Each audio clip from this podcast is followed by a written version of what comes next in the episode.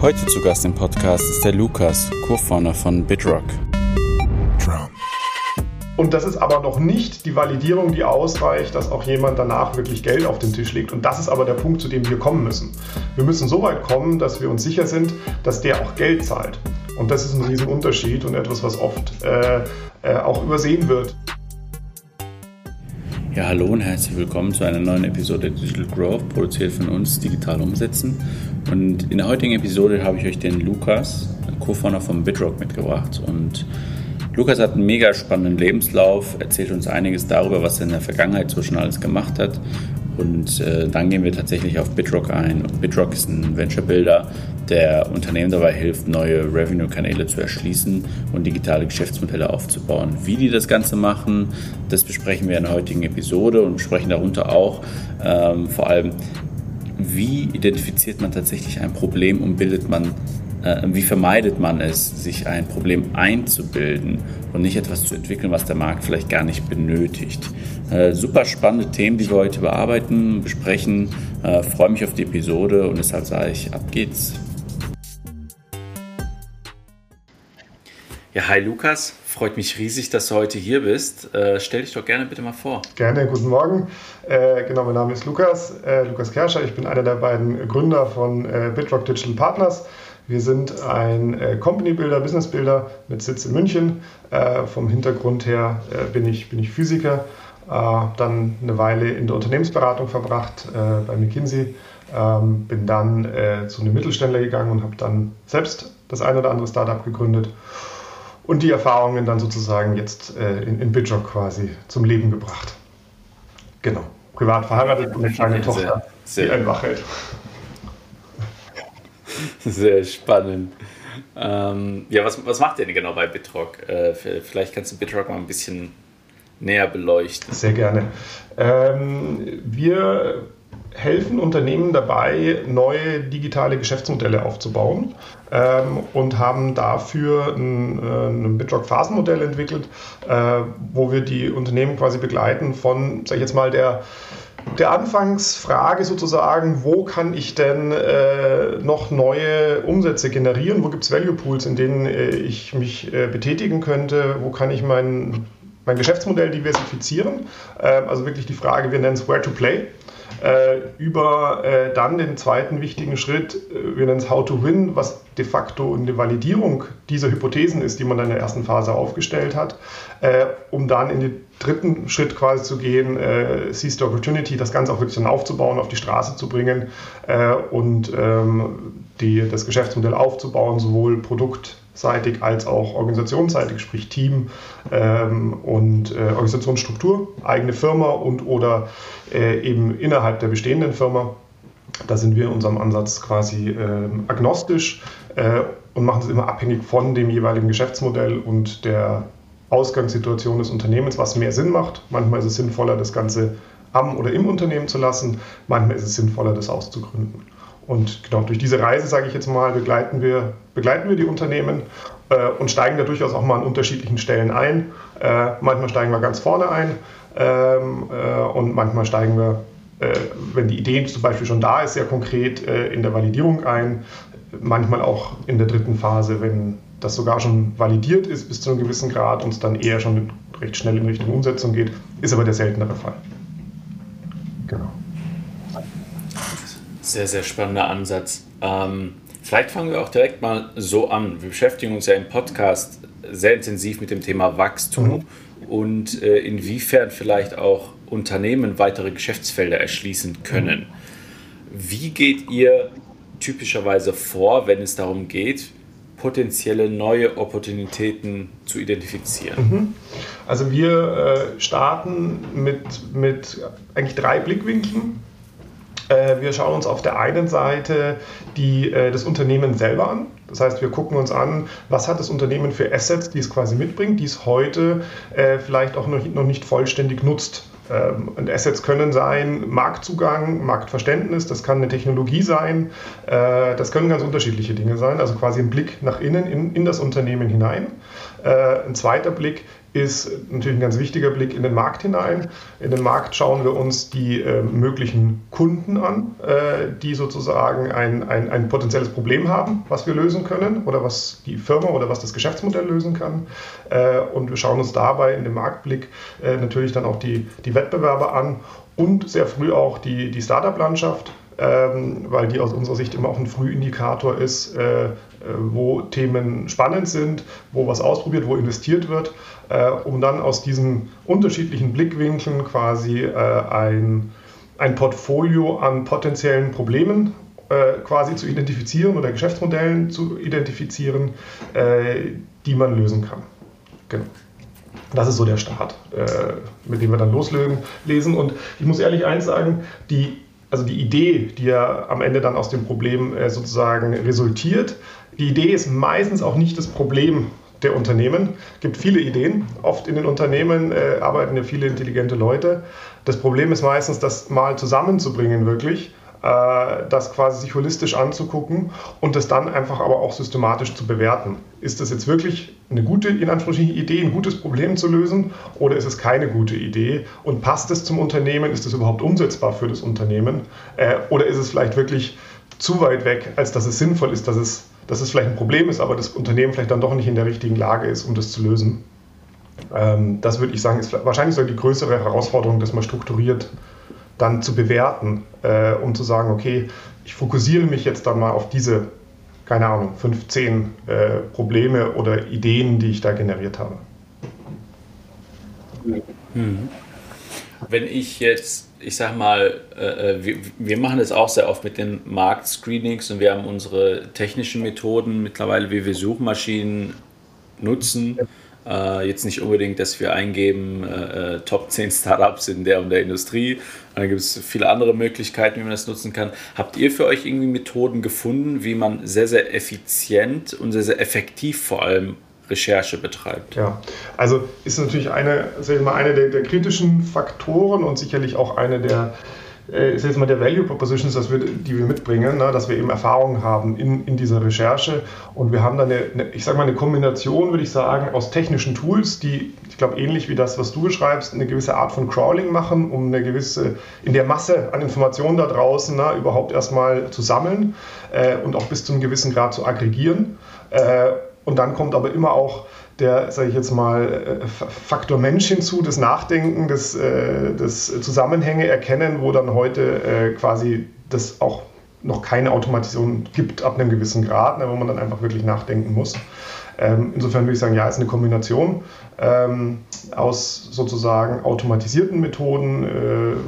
du hast gerade was angesprochen, ne? das ist von Crawling über schon existierende Tools, die wir auch dort nutzen, ne, wo wir dann selber sozusagen äh, Software as a Service einsetzen äh, und dann aber halt miteinander kombinieren.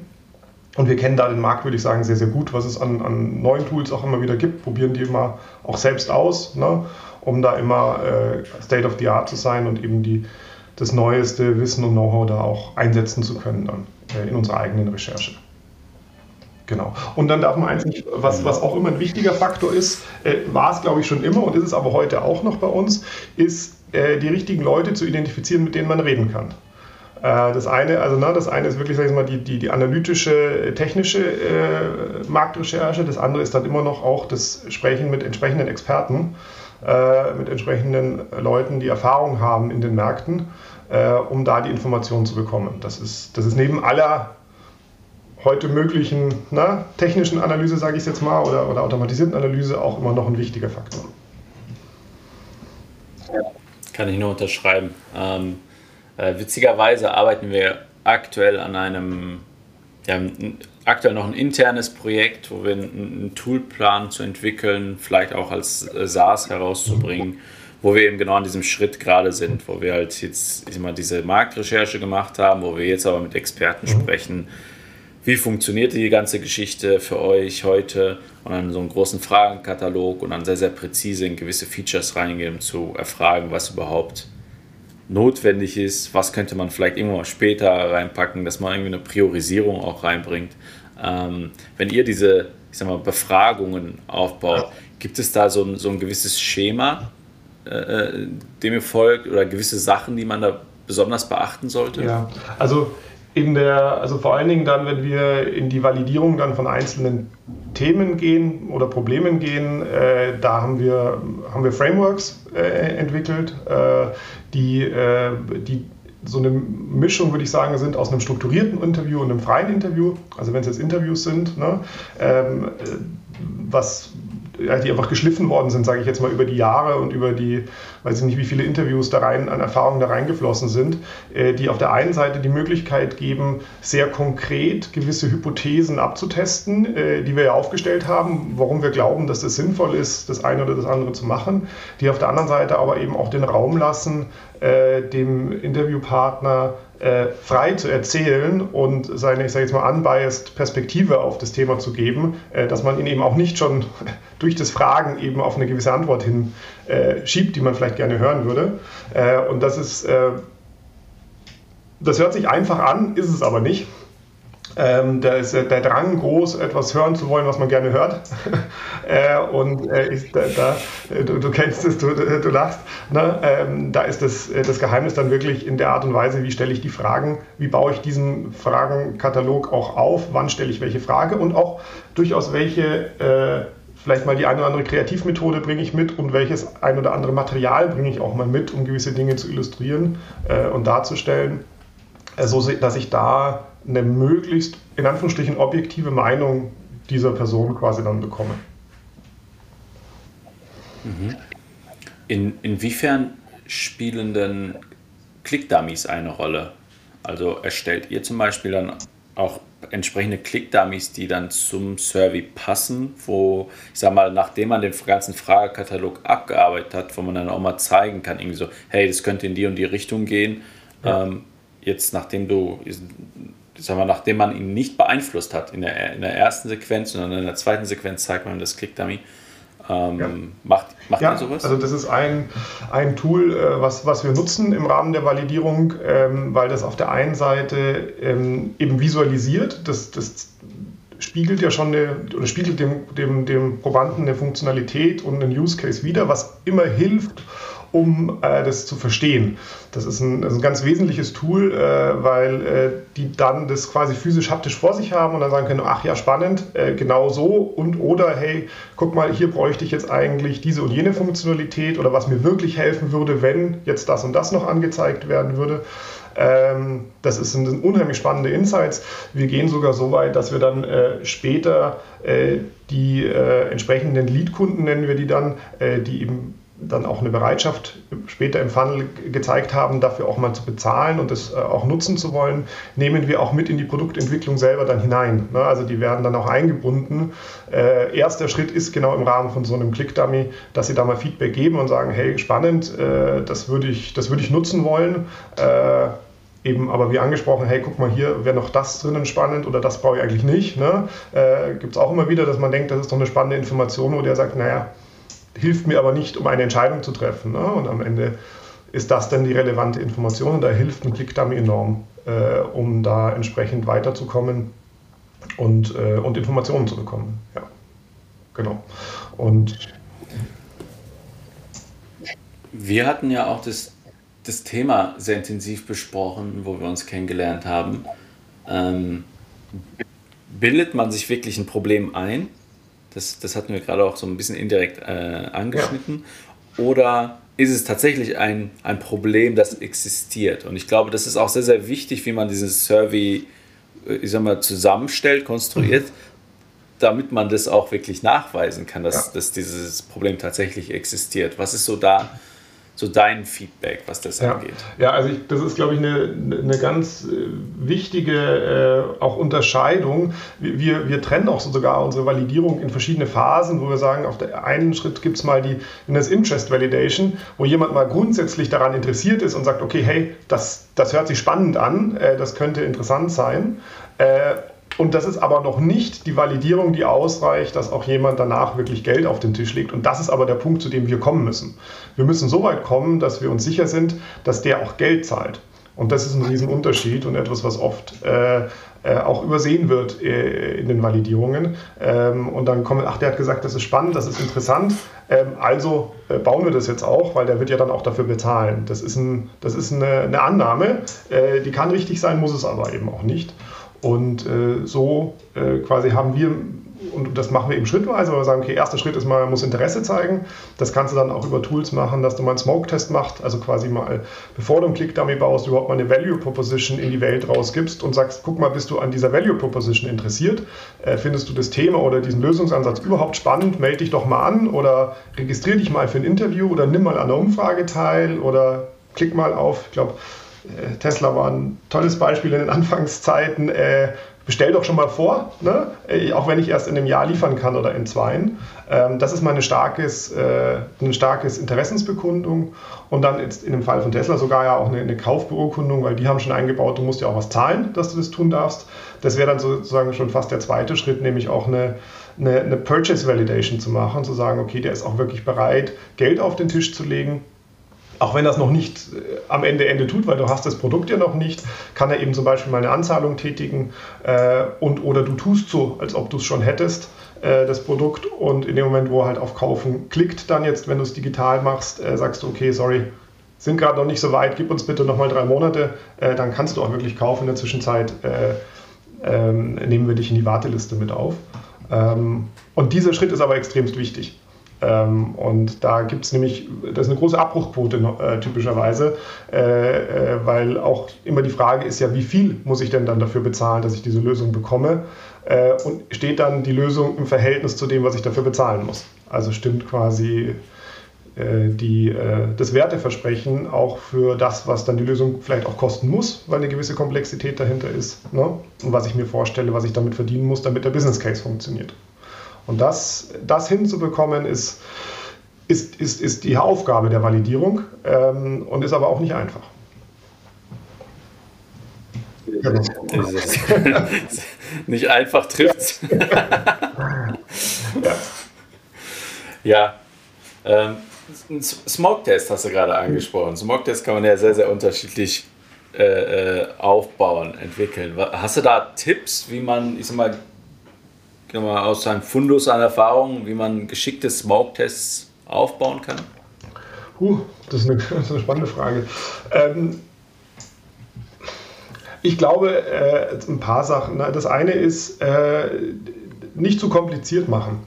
Also äh, wirklich sich da am Anfang schon auf diese Kern-Value-Proposition äh, quasi zu fokussieren, weil das ist die Kernhypothese, die ich überhaupt mal validieren möchte. Ne? Beziehungsweise ich muss mir vorher erstmal klar werden, was ist denn das Kernwerteversprechen? Weil wenn ich noch nicht mal in der Lage bin, das sauber zu formulieren, dann bin ich noch nicht weit genug im Verständnis meines Problems. Und das ist, glaube ich, ein, ein Trick, weil wenn das zu kompliziert und zu groß wird, also als Beispiel, ich, ich baue eine ganze Software-Suite gleich rundherum mit allen möglichen Funktionalitäten, weil das ja auch noch, auch noch, auch noch spannend sein könnte. Das mag schon richtig sein, aber ich muss ja ein, und da bin ich zumindest überzeugt, ich brauche ein spitzes Werteversprechen, mit dem ich reingehe. Von dem aus kann ich dann weitere Werteversprechen anbauen mit, im Laufe der Zeit. Aber am Anfang muss ich ein sehr scharfes Werteversprechen haben, äh, damit ich auch eine klare Antwort bekomme. Also je klarer ich den Ping sitze, desto klarer ist auch das Signal, was ich zurückbekomme. Ähm, ist da ein Interesse dafür da oder ist da kein Interesse dafür da? Also ich glaube, das ist mal die eine Dimension.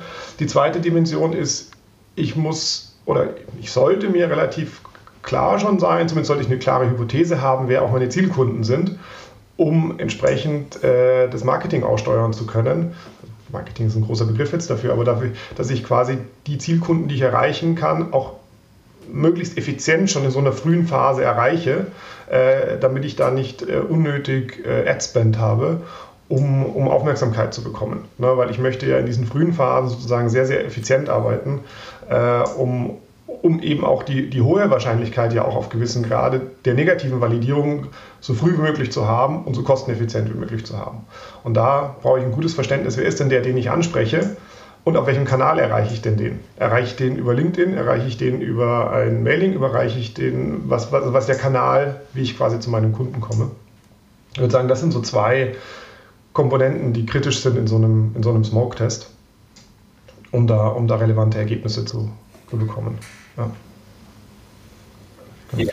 Ja, das, das, das ist auch etwas, was, was wir für uns herausgefunden haben, weil das vor allem auch einen signifikanten Einfluss auf die, die Kosten einfach dann letztlich hat, was, was mich dieser ganze Test letztlich dann kostet. Wir, halt, wir bauen halt ziemlich viele Automationen. Mhm um, um Google und etc. ein bisschen zu vermeiden, äh, vor allem in der frühen Phase. Ja. Ähm, arbeitet ihr auch mit Automation oder, oder geht ihr zum Beispiel, um, ich sag mal, eine erste Early Acquisition zu machen, um zu schauen, wie, wie ist das Marktfeedback? Geht ihr da direkt auf die Social-Kanäle meistens oder? Das hängt vom. Habt ihr, oder hängt das vom Use Case Das hängt ab? sehr vom Use Case ab. Das hängt sehr vom Use Case ab und es hängt sehr von der Personengruppe ab, die, äh, die das Zielsegment ist. Äh, wir glauben, dass die auf diesen Kanälen auch aktiv sind und auch aktiv mit dem Mindset sind, hey, ich will dort äh, für mich geschäftsrelevante Informationen bekommen. Ähm, und davon, davon ist es abhängig. Ne? Also wir haben sehr viele äh, B2B-Geschäftsmodelle oder wir sagen Fokus auf, auf B2B-Geschäftsmodellen. Und da ist Social Media wichtig, ähm, aber nicht immer der, der, der Kanal. Ne? Ähm, aber auch auf jeden Fall. Ne? Und es sind sicherlich auch immer äh, andere Wege, die dort gegangen werden mittlerweile, ne? um da entsprechend an die, an, die, an die potenziellen Kunden heranzukommen.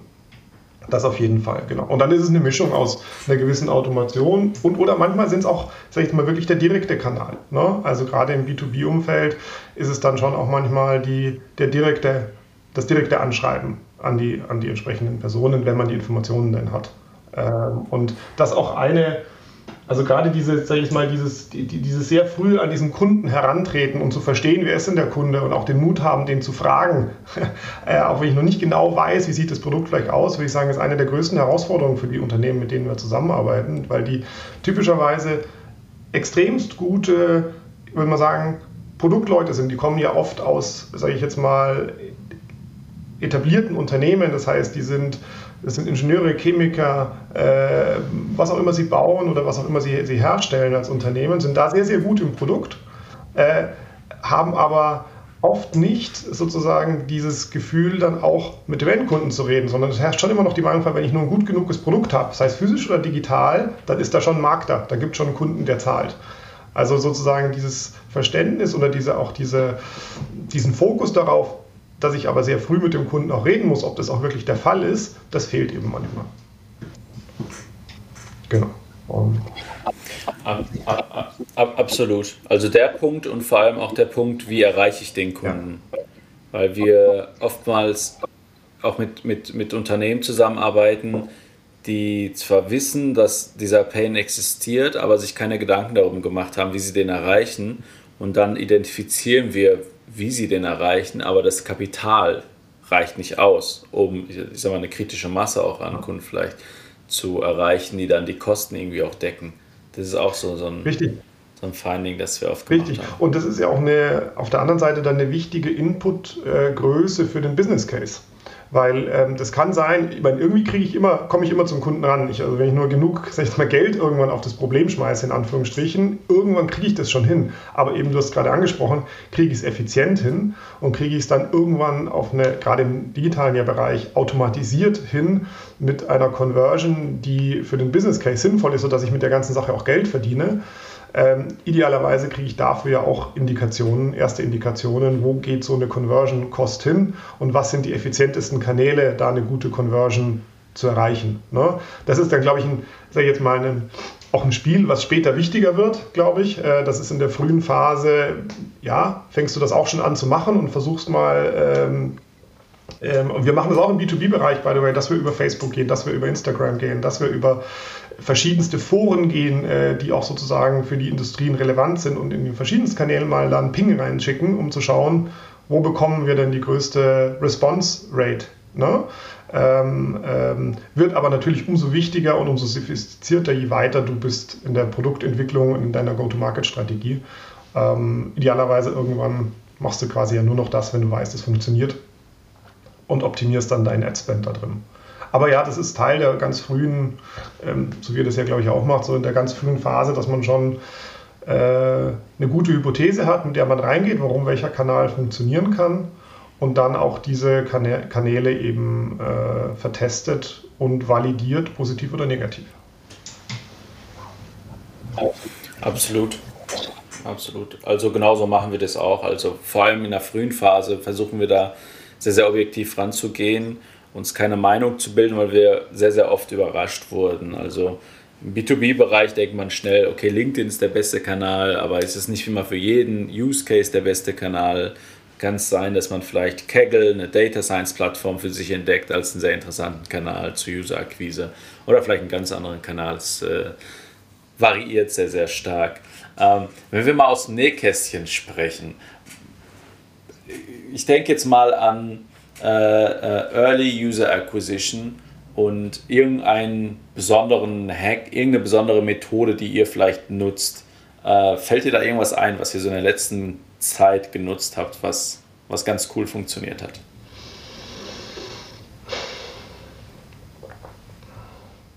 überlegen, ob ich da was catchy habe, sozusagen, was wir auch vielleicht preisgeben wollen. Was, äh, äh, muss ich gerade in der Tat überlegen. Ähm, es ist lustigerweise, äh, ich würde es vielleicht so beantworten, ich habe das Gefühl, ähm, ähm, dass es mehr und mehr eine Kombination verschiedenster Tools ist oder wird, äh, die äh, zum, zum Erfolg führt. Ähm, also wenn ich mir die Projekte so anschaue, die wir machen, würde ich mich jetzt schwer tun, um zu sagen, hey, das ist the one Tool, das, äh, das die Magic macht. Ne? Und da, da, da kippe ich das rein und dann kommt unten raus das, was ich möchte. Sondern äh, was meine Erfahrung ist, wenn ich mir an, angucke, was, was die Teams da machen, ist es eher eine, eine Kombination aus den verschiedensten Tools. Die, und dafür muss ich die gut verstehen, muss wissen, was können die, was können die vielleicht auch nicht und die quasi so, ich sag mal, modular, ist nicht, ist es natürlich nicht ganz modular, aber die zusammenzubringen und zu kombinieren, um dann dahin zu, das Ergebnis zu bekommen, was, was ich möchte.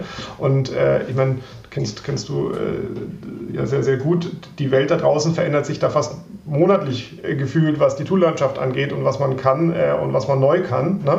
Und ich würde sagen, dass, dass das wahrscheinlich so ein bisschen das, das Spannende ist und das Geheimnis in Anführungsstrichen irgendwo ist, dass man da Top of the Game ist, immer selber ein, ein, ein, Early Adopter ist und ein First Mover ist, was neue Tools angeht. Ähm, ohne dass ich jetzt mit gutem Gewissen dir das eine nennen könnte, wo ich sagen würde, okay, that's the hack, that makes the difference. Ähm, äh, das ähm, könnte, könnte ich. Ich glaube, es ist auch schwierig. Ja. Ich glaube, es ist auch. Also, also, also, wir haben jetzt auch nicht den Hack gefunden, aber wir haben, ich sag mal, eine Reihe an Sachen gefunden und Methoden, wie wir äh, äh User Acquisition äh, betreiben. Ähm, ein, eine, eine interessante Sache, die wir vor kurzem entwickelt haben, eine Automation, ist zum Beispiel, dass wir gewisse Rating-Portale, mhm. so eine Art wie so G2 zum mhm. Beispiel, tracken. Mhm. Und wir schauen, äh, wir haben jetzt äh, einen Kunden XY und der hat dann äh, äh Competition A, B, C, D, E, F, G. Und die Reviews tracken wir praktisch und sobald ein Review negatives Sentiment hat, äh, steuert das bei uns etwas an, wo wir dann uns äh, praktisch rauspicken, okay, wie heißt denn dieser Mensch, äh, von welcher Firma ist der, finden automatisiert die E-Mail heraus, verifizieren, ob die E-Mail auch passt und dann geht automatisch eine E-Mail heraus oder eine LinkedIn-Nachricht, hey, äh, echt schade, dass du so eine, so eine Erfahrung gemacht hast. Ähm, ja. Wir haben das und das ja. Tool zum Beispiel. Das ist ja so eine Methode, die, die setzt man einmal auf und dann läuft das Ding halt. So, ne? Und davon gibt es halt eine, eine Reihe an Sachen, die du jetzt gerade auch angesprochen hast, die man dann halt ja, macht. Genau. Und das funktioniert, ich meine, du hast gerade angesprochen, ne? das, das, das, funktioniert eben dann in der Kombination der verschiedensten, äh, der verschiedensten Möglichkeiten, die du heute hast, dass du eben immer so eine so Natural Language Processing darüber laufen lässt, versuchst so ein Sentiment zu bekommen, äh, versuchst dann noch über vielleicht andere Quellen auch Metadaten zu bekommen dazu. Ähm, da, da, muss man nur auch gucken, jetzt sage ich jetzt mal, äh, in welcher Phase befinden wir uns, wann leiste ich mir welche Komplexität an sozusagen äh, Analyse. Ne? Das ist schon recht sophistiziert, was du da gerade ansprichst. Ist die Frage, wann gehe ich so weit? Ne? Äh, oder wann muss ich auch vielleicht so weit gehen, um die Informationen zu bekommen? Ne? Das ist immer auch die andere Frage. Kriege ich sie nicht vielleicht am Anfang sogar noch ein bisschen in Anführungszeichen Anführungsstrichen einfacher. Ähm, aber, aber ja, ne, ähm, da, da gibt es äh, vielfältige Themen. Na, du kannst heute sehr viel crawlen auf den Plattformen, wenn du da äh, entsprechend drauf bist, kannst dir deine Wettbewerbsprodukte anschauen, kannst schauen, wie sind die Preispunkte dazu, wie verändern sich die über Zeit. Äh, genauso. Ne? Ähm, Genau, also da gibt es durchaus Unterschiede, aber auch, und das nur noch das auch nochmal betonen, es ist auch immer wieder das persönliche Gespräch, was dann wichtig ist, ja. äh, um, um mit den Leuten äh, face-to-face war jetzt schwierig in den letzten Jahren, kommt hoffentlich wieder mehr, aber zumindest digital face-to-face -face zu sprechen, äh, um, da, um da Erfahrungen zu bekommen. Wir haben mit einer Firma nur, und wir machen das auch also sehr intensiv. Warum erzähle ich das nochmal? Weil, weil das für die Firmen oft sehr ungewohnt ist und sehr sehr, ja, ihnen fast widerstrebt zu tun. Äh, und ähm, wir machen das aber sehr, sehr, äh, oder wir, wir versuchen das sehr, sehr stark. Wir haben das mit einer Firma äh, gemacht bei einem Geschäftsmodell, da waren die oder sind die Kunden Nationalbanken und Zentralbanken. Und der relevante Kunde für uns ist nun mal dann der COO dieser Zentralbank, weil der entscheidet am Ende, welche Software wird in seinem Cash Center, in seiner äh, Filiale in Anführungsstrichen eingesetzt. Und so sind wir über die, äh, die ähm, Key-Accountler oder über die Zugänge von unseren Partnerunternehmen, die die natürlich hatten in die entsprechenden Zentralbanken, weil das waren ihre Kunden schon mit anderen Produkten, zugegangen und haben gesagt, hey, lieber COO, wir haben hier ein neues Softwareprodukt, äh, ist das spannend für dich und hast du dir Lust, das nicht anzuschauen? Und äh, kannst dir vorstellen, da da musst du viel Überzeugungsarbeit leisten, dass sie dich das tun lassen, ähm, weil die natürlich gewohnt sind, mit fertigen, perfekten Produkten auf diese Kunden erst zuzugehen und nicht so frühphasig. Äh, und äh, es beweist aber immer wieder, dass das sehr, sehr erfolgreich ist. In dem Fall ist der dieser besagte CEO dann sogar eingeflogen äh, zu uns, weil er das so spannend fand, hat einen Halbtages-Workshop mit uns äh, gemacht, um seinen Input auf, in dem Fall dann auch den Klick damit zu geben und zu sagen, guck mal Jungs, äh, super Aufschlag und die Zahlen müssen wir ein bisschen anders darstellen, das KPI ist für mich auf diese oder jene Art sinnvoll und by the way, da kann man noch diesen und jenen Use Case draus machen, äh, der, an den wir noch gar nicht gedacht hatten. Ne? Ähm, äh, und da kommt wahnsinnig viel Spannendes raus, wenn man mit den Menschen spricht und man sich gemeinsam hinsetzt. Ich muss aber halt den Mut haben, das auch zu tun äh, und auch vielleicht mal zu hören, hey, war eine nette Idee, aber das würde ich jetzt nicht kaufen. Ne? Das interessiert mich eigentlich nicht. Das ist dann nicht negativ, das ist positiv, wenn ich das früh höre, ähm, weil ich dann nicht unnötig in die Richtung weiterlaufe. Spart Ressourcen. Ähm, das, das hatten wir tatsächlich auch. Also wir haben das ähm, wir haben das so gemacht, dass wir das, das Tool, das wir entwickeln wollen, also so eine mhm. Art Vision erstmal, hey, das und das und das sind die Features, die wir vielleicht immer langfristig haben möchten und das und das ist praktisch der MVP mhm. und wir haben das gesplittestet in den, in den Gesprächen, wo wir äh, bei den ein oder anderen vielleicht die Vision erstmal geteilt mhm. haben, mhm. nachdem wir die ganzen Fragen abgearbeitet haben und dann den MVP gezeigt mhm. haben und bei manchen haben wir erst den MVP gezeigt und dann die mhm. Vision gezeigt, um dann zu schauen, hat das überhaupt einen Einfluss? Hat tatsächlich auch einen Einfluss auf die. Menschen. Ne? Weil, weil, weil, weil wenn der eine dann, ähm, dann auf einmal sieht, okay, wo soll das hin, dann sagt er auf einmal, ja, nee, das will ich schon doch relativ früh haben und zum MVP, das reicht mir vielleicht nicht. Und wenn man es dann flippt, dann entdeckt man ganz, ganz schnell, dass das weniger oft auch mehr ist und dass man relativ schnell eigentlich immer an, an, den, an den Markt gehen kann. Äh, meine Frage ist hier tatsächlich, wenn ihr jetzt auf die Leute zugeht und mit denen dann spricht und denen dann praktisch zeigt, das ist das, die Software und die ist vielleicht auch noch nicht voll ausgereift, äh, die soll sich aber in die und die Richtung entwickeln. Ähm, Split testet ihr das dann aber auch, wo ihr den vielleicht vorher erstmal ein MVP zeigt und dann die, die, die Vision irgendwie zeigt oder manchmal erst die Vision und dann den MVP? Ja, also das machen wir auch. Ähm, das machen wir auch äh, ein bisschen abhängig immer um äh, also abhängig von der Sta vom Stadium, wo wir sind ne? und wie sicher wir uns sind, in Anführungsstrichen, auch mit, der, mit dem äh, MVP oder dem Produkt und dem Problem, was wir dort haben. Und du hast, glaube ich, gerade eins sehr Spannendes angesprochen, äh, Stichwort MVP.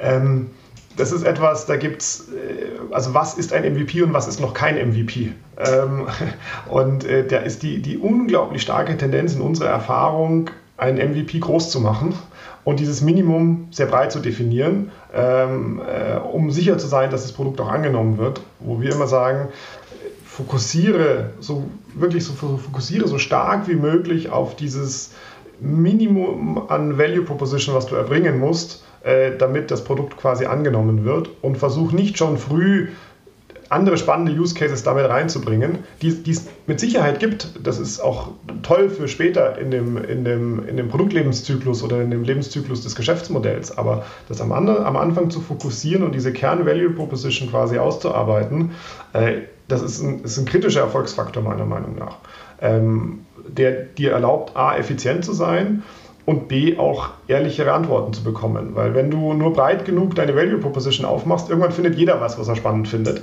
Ähm, aber würde deswegen dann deine Lösung kaufen, ist eine andere Frage, weil vielleicht gibt es eine andere, die spezialisiert ist auf diesen anderen Use Case und die dann ein besseres Preis-Leistungs-Verhältnis dafür hat oder auch die bessere Funktionalität in diesem Bereich dann hat. Ne? Und deswegen ist so eine Methode, die du ansprichst, dann immer wichtig, um, um auf der einen Seite ihnen die Freiheit oder den Kunden die Freiheit zu geben, zu sagen, was ist es denn wirklich, wo der Schuh drückt, wenn du einfach mal erzählen müsstest, wo du im Alltag den größten Bauchschmerz hast oder was dich am meisten Nerven kostet, was dich am meisten Arbeit kostet. Äh, und manchmal hörst du da Dinge, die dann nicht auf das treffen, was du da quasi eigentlich mitgebracht hast, ne? Ähm, wo du dich dann fragen musst, ah, ist es der richtige Kunde? Und oder hey, ne, habe ich vielleicht nicht die richtige Lösung dabei äh, für das Problem, was er mir gerade genannt hat.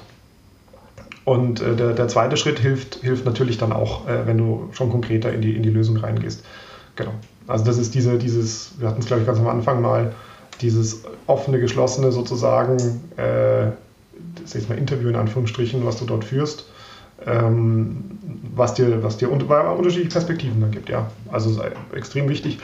Vielleicht noch ein Punkt dazu, ähm, auch um diese Ernsthaftigkeit dann noch hinzubekommen, ähm, gerade im B2B-Umfeld ähm, pushen wir da auch wirklich zum Teil in Richtung dann LOI, also wirklich vertraglichen Dingen schon, ähm, um, um dieses, ah ja, ist spannend und mache ich mal, äh, quasi wirklich so weit wie möglich zu treiben. Äh, das eine ist ja immer auch das Commitment an Zeit dann schon, was die Leute geben, wenn sie mal mit dir in den Workshop reingehen, wirklich um mal einen halben Tag von ihrem von ihrer Woche in Anführungsstrichen hergeben. Das ist ja auch echt schon ein Beweis dafür, dass es relevant zu sein scheint, sonst würden sie das nicht machen. Ähm, und dann ist immer die Frage, wie weit kann ich es pushen. Ne? Und ähm, das, das, versuchen wir dann zum Teil wirklich sozusagen bis schon so vorvertragliche Themen da reinzubekommen. Um diese, äh, weil es dann auch wieder andere, na, nochmal mehr Leute vielleicht drauf gucken müssen, äh, auch zum Teil wegen den äh, Prozeduren, die du da immer hast in solchen Unternehmen, äh, um da den, den, die Wahrscheinlichkeit zu erhöhen, dass das richtig ist, was du da tust. Und eine wichtige Variable haben wir noch nicht mhm. besprochen, mhm. das ist die kritische Masse an Gesprächen, die man tatsächlich führen muss. Ähm, wie bestimmt ihr die kritische Masse? Weil ich bin mir sicher, dass sie vom Use Case sehr, sehr stark abhängig ist. Ja. Und von der Industrie. Ja, ja sie ist vom Use Case, ähm, also vielleicht die, die erste Antwort, es gibt keinen, oder meiner Meinung nach keine akademisch richtige Antwort darauf. Als Physiker würde ich dir antworten, ja, es gibt sie mathematisch gesehen, in dem Moment, wo du statistisch relevant wirst den Luxus haben wir aber nicht, dass wir so weit gehen können oder auch nur wollen, weil es einfach zu viel Geld kosten würde, ähm, äh, quasi das, das äh, auf, so eine, äh, auf solche Beine zu stellen. Ähm, äh, es hängt sehr von der, ich würde sagen, dass die, die Kern, Kenngröße ist wahrscheinlich der Zielmarkt. Also wie groß ist dein Zielmarkt und bist du im Verhältnis zu der Größe deines Zielmarktes musst du eine gewisse Relevanz erreichen. Also was meine ich damit? Äh, wenn wir in dem einen Case, was ich gerade erzählt habe, äh, als Kunden die Zentralbanken haben und, ähm, äh, sage ich jetzt mal, relevante Zentralbanken weltweit, die für das Produkt in Frage kommen, irgendwie, keine Ahnung, 30 Stück sind, ne? dann bin ich, wenn ich mit irgendwie fünf von denen gesprochen habe, schon echt weit. Ne? Dann habe ich also mit, mit fünf Gesprächen einen relevanten Anteil dieses Zielsekundensegmentes irgendwie abgedeckt. Ähm, wenn ich äh, ein Produkt äh, aufbaue, in einem anderen Fall, was jetzt auf das SME-Segment in Deutschland zielt, ja, dann muss ich eher ins drei, wenn nicht sogar vierstellige kommen, um da einen, einen, einen Ping und ein Signal zu bekommen, äh, das vertrauenswürdig ist. Ne? Wenn du dann in, in Richtung ähm, Endkunden gehst, musst du wahrscheinlich nochmal eine, eine Schippe drauflegen. Ähm, und ich glaube, also ich, ich hätte gesagt, es ist wahrscheinlich so eine Art äh, Noise-to-Signal-Ratio, was du irgendwie versuchst mal zu, äh, herauszuhören. Ne? Also wie stark ist dein Signal, wie, wie klar ist die Antwort, äh, sodass du äh, positiv oder negativ eben auch äh, äh, dann quasi eine Aussage treffen kannst. Und wenn dieses Noise-to-Signal-Ratio zu gering ist, musst du halt irgendwann auch sagen, das ist halt auch eine negative Validierung dann vielleicht irgendwann. Weil ich das Signal, was ich gerne hätte, halt auch nicht in der Klarheit bekomme. Aber ich könnte dir nicht die eine Zahl nennen, wo ich sage, okay, das müssen 500 sein oder das müssen 1000 sein oder das müssen, eben, manchmal reichen 5, wenn der Markt entsprechend ist. Hm. Also wie denkst du darüber? Das ist spannend, deine Perspektive zu hören.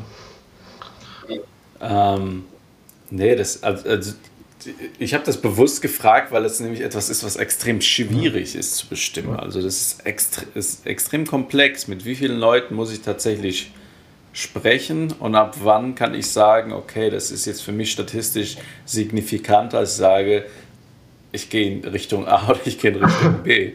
Und äh, ich, ich habe für mich den Weg so auch nicht gefunden. Das ist irgendwie so ein, so ein, so ein Bauchgefühl, dem man dann auch irgendwo folgt, wenn man ehrlich ist. Das heißt, wenn ich jetzt ein Zielmarkt habe von, weiß nicht, 100.000 potenziellen äh, Usern, die ich vielleicht, vielleicht äh, akquirieren könnte und ich spreche nur mit zwei, dann ist klar, okay, das, mhm. das ist nichts, ne? Aber wenn ich da irgendwie mit, mit 1000 gesprochen habe, dann sehe ich dann schon definitiv äh, äh Überschneidungen in, in, den Antworten. Oder wenn es jetzt im, im, im, mit unserem Tool jetzt im B2B, äh, ist ein B2B-Tool für, für Growth Hacker und äh, Growth Markt habe, ähm, das, da, da, da so haben wir uns einfach die Segmente runtergebrochen. Also einmal auf einen Growth Hacker tatsächlich, einen Growth und Product äh, äh, äh, Manager. Und dort dann erstmal 50, 50, 50 praktisch so als Ziel äh, anvisiert, dass wir mit denen sprechen und dann schauen, wie sind die Überschneidungen ähm, kommen zu viele verschiedene Antworten. Und wenn zu viele verschiedene Antworten kommen, dann habe ich noch nicht die statistisch signifikante Menge erreicht, mit denen ich sprechen muss. Das heißt, ich muss irgendwie Cluster bilden können. Wenn ich diese Cluster nicht bilden kann, das heißt, wenn ich nur immer einzelne Antworten habe, wie so eine riesige Mindmap, das gibt mir dann noch nicht die Sicherheit. Und wenn ich diese Sicherheit irgendwann mal habe, dass ich sehe, okay, das Thema ist interessant, das Thema ist interessant, das Thema ist interessant und die bilden 90% vom gesamten Use Case ab und die, der Rest ist ein bisschen so, ja, ein bisschen Streuverluste, ähm, dann bin ich so irgendwie dran. Aber das ist so eine, ich glaube, das kommt so mit der Zeit, irgendwie entwickelt man so seine, seine Art und Weise, wie man sich so dem annähert, glaube ich. Ja. Ja, und ich glaube, da ist eine Komponente dabei, ähm, das ist auch eine gewisse Iterativität. Ne? Ähm, weil eben du kannst nicht gleich full-fledged in, in, in, in der letzten Kommastelle diese Analyse treiben, sondern du musst es iterativ machen. Ne? Du musst einen ersten Ping bekommen, musst dann daraufhin dich weiterentwickeln, musst das Ganze wieder machen und das hört, idealerweise hört es ja nie auf. Idealerweise machst du das, solange es dieses Geschäftsmodell, dieses Produkt gibt, dass du ständig dann immer sophistizierter und in größeren Schleifen diese Dinge machst, um immer besser zu verstehen, was will der Kunde eigentlich. Ähm, das wird sich ja auch ändern im Laufe der Zeit, was will der Kunde, äh, wie nutzt er mein Produkt ähm, und äh, wie nutzt das vielleicht aber auch anders, als ich es gedacht habe. Ähm, ne? das, äh, das, das, hört dann ja auch nicht auf, ne? sondern das wird dann ja Teil der, der, ich sag mal, der Operations des Unternehmens irgendwann. Ja. absolut.